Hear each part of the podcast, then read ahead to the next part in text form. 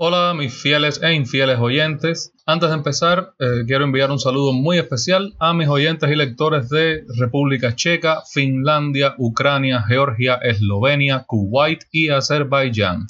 Sin ustedes no soy nada, así que un abrazo muy fuerte desde La Habana. Y ya empezamos.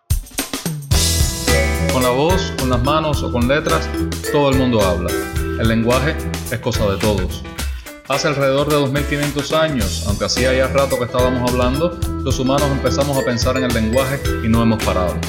Mi nombre es Ernesto Wong, soy lingüista y profesor de lingüística de la Universidad de La Habana y ya que estamos aquí, vamos a tomarnos un rato para darle a la lengua.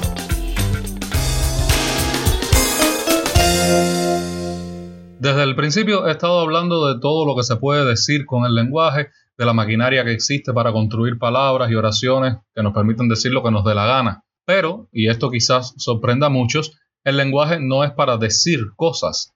Decir cosas por decirlas no le resuelve ningún problema a nadie y es difícil ver cómo un aparato mental que solo sirviera para decir en voz alta lo que uno está pensando podría haber evolucionado en nuestra especie. Sí, con el lenguaje se dicen cosas, pero el propósito fundamental del lenguaje es hacer cosas con lo que decimos. Es decir, las palabras y oraciones que decimos son un instrumento para la acción humana. De esto se dio cuenta a mediados del siglo XX el filósofo británico John Austin. Austin eh, impartió una serie de conferencias que en 1962 se publicaron en un libro titulado Cómo hacer cosas con las palabras y donde presenta eh, las ideas que iban a inaugurar una nueva rama de la lingüística, la pragmática.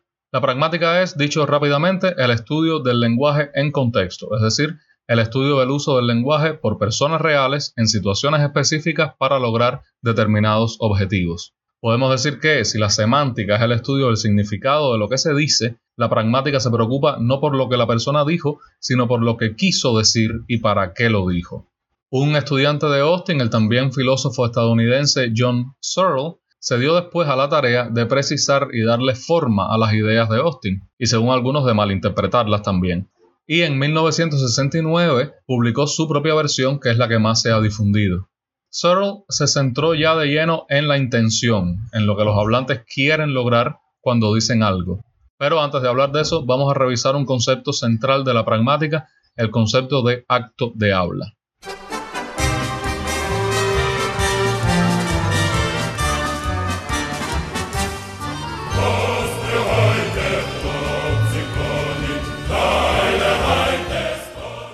Ya tenemos claro que no hablamos por hablar, sino para hacer algo con lo que decimos. Sé lo que están pensando.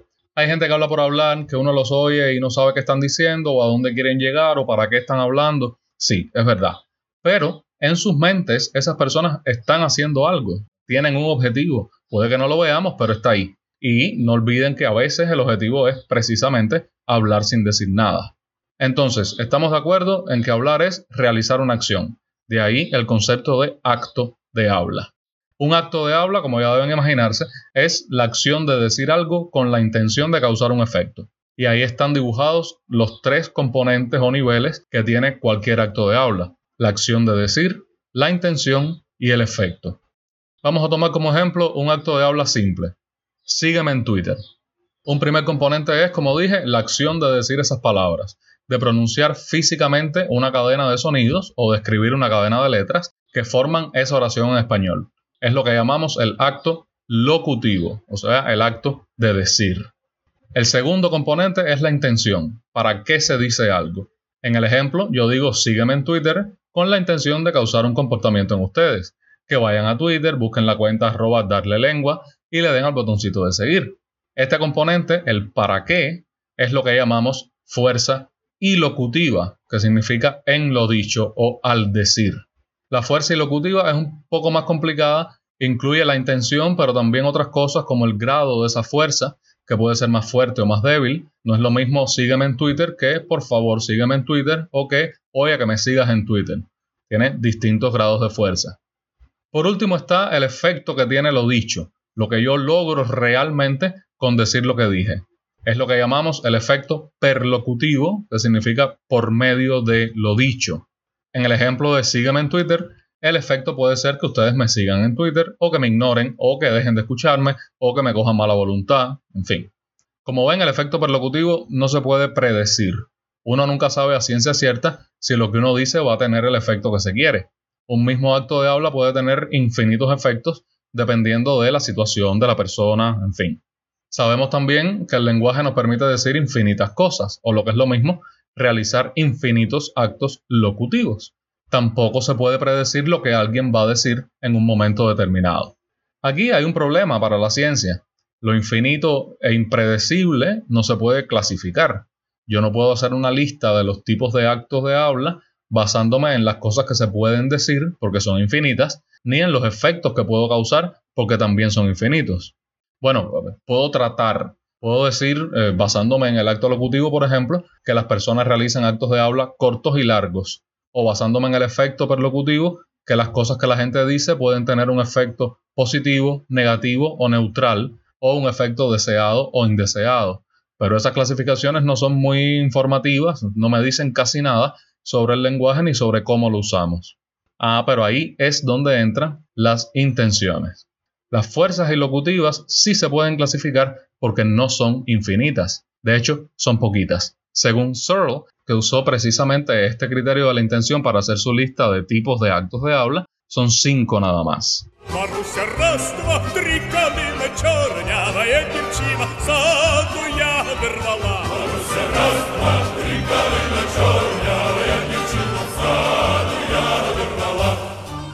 Los seres humanos, aunque podemos decir lo que nos dé la gana, solo podemos hacer cinco cosas básicas con lo que decimos. Y eso nos da una clasificación de cinco tipos de actos de habla.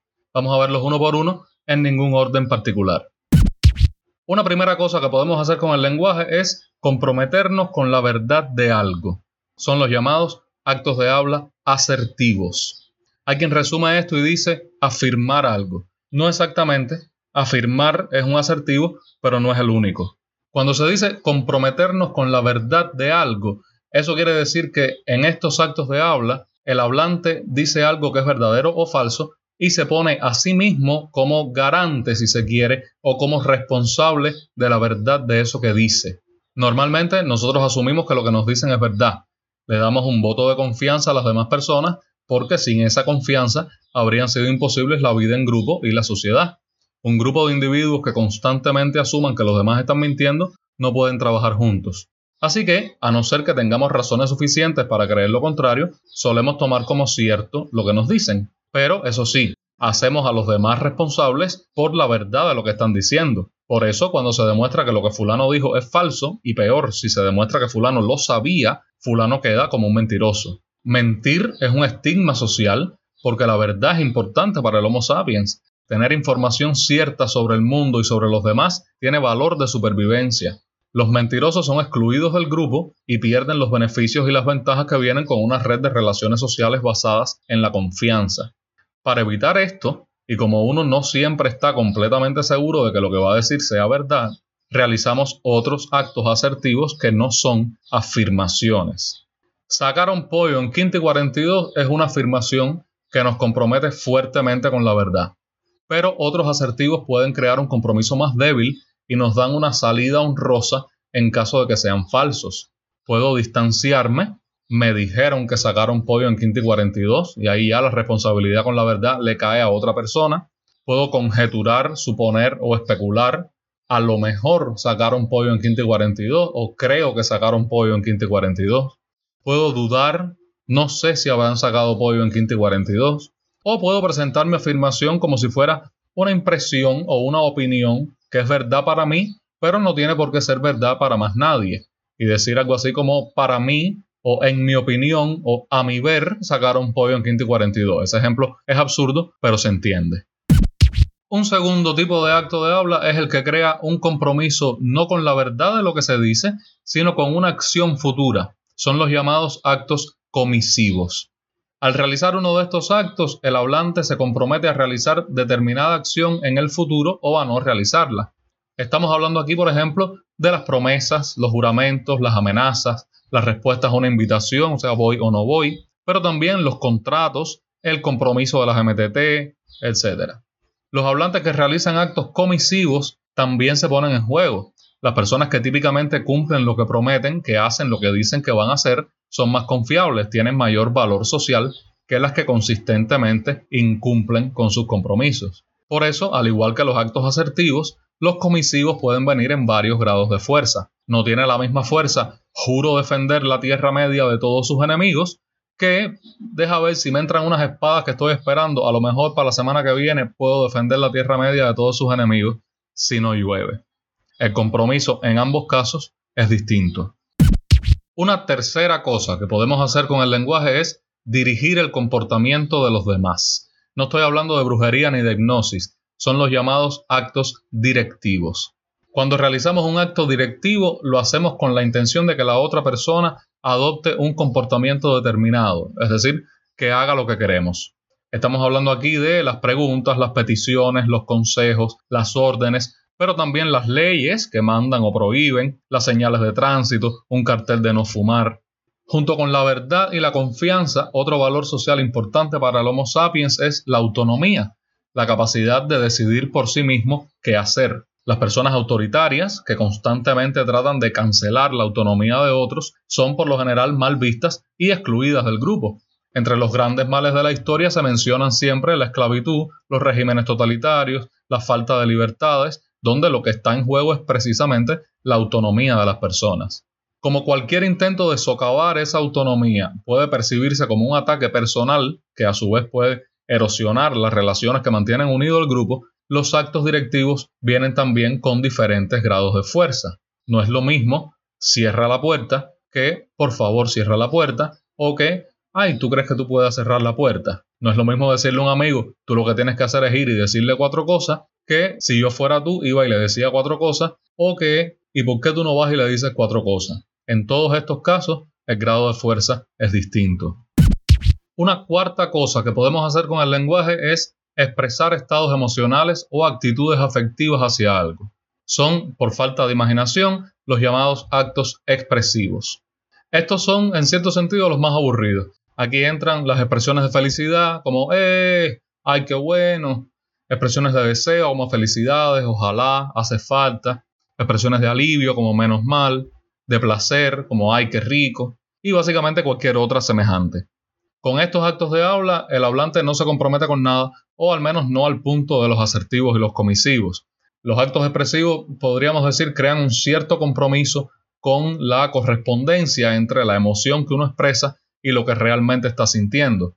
Esto casi nunca es un problema porque es imposible comprobar qué está sintiendo realmente alguien, lo cual permite que exista la hipocresía que tantos malos momentos nos ha ahorrado, pero puede entrar a jugar, por ejemplo, en las relaciones de pareja, cuando a alguien se le escapa algún te quiero o te amo no muy sincero. La quinta y última cosa que podemos hacer con el lenguaje es la mejor y más interesante de todas. Con el lenguaje podemos cambiar el mundo. No estoy hablando de dar charlas o discursos que inspiren a la gente, ni de escribir artículos sobre problemas y soluciones. No, no, no, no. Estoy hablando literalmente de cambiar el mundo nada más que con decir algo. Estos son los llamados actos declarativos. Para entenderlos tienen que aguantar que me ponga metafísico un momento. La realidad es una sola. El mundo es exactamente uno. Pero, para los humanos, esta realidad tiene dos aspectos o componentes claramente distintos. Por un lado está la realidad física, formada por partículas en campos de fuerza, y por el otro está la realidad social, formada por lo que se conoce con el nombre de instituciones. Una institución es básicamente un grupo de reglas que organizan el comportamiento y las interacciones sociales en determinados contextos. Son cosas que no existen físicamente, tangiblemente, sino que existen por convención porque los humanos nos ponemos de acuerdo para decir que existen. Ejemplos de instituciones son el Estado, el gobierno, la familia, los nombres propios, el matrimonio, las relaciones de pareja, el dinero, la propiedad, la guerra, una universidad, los cargos que existen dentro de una empresa, la empresa misma. Me preguntarán, ¿cómo que una empresa o una universidad no existen físicamente? ¿Qué es eso que hay en la colina? Eso que hay en la colina es un grupo de edificios, de piedras puestas unas encima de otras. La Universidad de La Habana no es esos edificios los edificios se pueden derrumbar y la universidad sigue existiendo, pero en otros edificios. Todas las instituciones deben su existencia al lenguaje. Un pedazo de papel no es dinero hasta que alguien no diga que es dinero. Dos personas no están casadas hasta que alguien no diga que están casadas. Un Estado no existe hasta que alguien no diga que existe. La propiedad no existe hasta que alguien no diga esto es mío. Yo no me llamaba Ernesto hasta que mis padres y luego el funcionario del registro civil dijeron o escribieron que yo me llamaba Ernesto. Todos esos actos de habla, como los declaro marido y mujer u otras versiones no heteronormativas, el bautizo, una declaración de guerra, se levanta la sesión, la constitución de un país, los nombramientos oficiales, los títulos del sistema de educación, son actos declarativos. Realizar uno de estos actos tiene como efecto que el mundo cambia para hacerlo realidad. En el momento en que la persona a cargo dice se levanta la sesión, se levanta la sesión. La reunión que fuera deja de existir. Y aquí hay algo importante. No cualquiera puede realizar un acto de habla declarativo. Si yo estoy en una reunión dirigida por mi decana y digo de pronto se levanta la sesión, no pasa nada. He tratado. Estos actos exigen que el hablante tenga determinado estatus o posición social, determinada autoridad reconocida por los demás que le permiten realizar exitosamente una declaración. Yo no puedo buscar ahora en Messenger a alguien de Lituania y escribirle Cuba le declara la guerra a Lituania porque yo no tengo esa autoridad. Bueno, puedo hacerlo, pero no tendría ningún efecto más allá de hacer el ridículo o asustar al pobre lituano inocente. En suma, no es difícil ver que la sociedad humana, tal como la conocemos, no puede existir sin lenguaje, específicamente sin actos de habla declarativos. Este poder del lenguaje de crear y destruir realidades siempre he pensado que es la razón por la que en todas las culturas humanas conocidas hay historias de personas que pronunciando determinadas palabras pueden cambiar la realidad. A esas palabras las llamamos hechizos, maleficios, maldiciones, bendiciones. Me parece que fue un paso lógico, aunque equivocado, creer que como mismo el lenguaje podía afectar la realidad social, podía también afectar la realidad física. Antes de terminar, eh, quiero nada más aclarar que muchas veces un mismo acto de habla puede ser de dos tipos. Si yo estoy con alguien en mi oficina con la ventana cerrada y me dice, oye, hace calor aquí, eso es al mismo tiempo un asertivo, está afirmando que hace calor, y un directivo me está pidiendo que abra la ventana. Curiosamente, esta capacidad de interpretar la intención real de los actos de habla a partir de la situación es una de las últimas cosas que adquieren los niños cuando aprenden a hablar y es también algo que les cuesta mucho trabajo a algunas personas en el espectro autista. La razón es que ya aquí no se trata puramente de lo lingüístico, sino que entra a jugar también el entendimiento de las interacciones sociales. Y esto es todo por hoy. Gracias por aguantarme Recuerda que puedes seguir este podcast en Twitter como arroba darle lengua, en Facebook en la página facebook.com slash darle lengua, en Telegram por el canal para darle la lengua podcast o leer el texto de este episodio y otros textos en el blog asociado darlelenguablog.wordpress.com. También puedes enviar cualquier duda, pregunta, comentario, crítica, cumplido o amenaza al correo darlelenguapodcast.gmail.com. Chao, chao y hasta la próxima.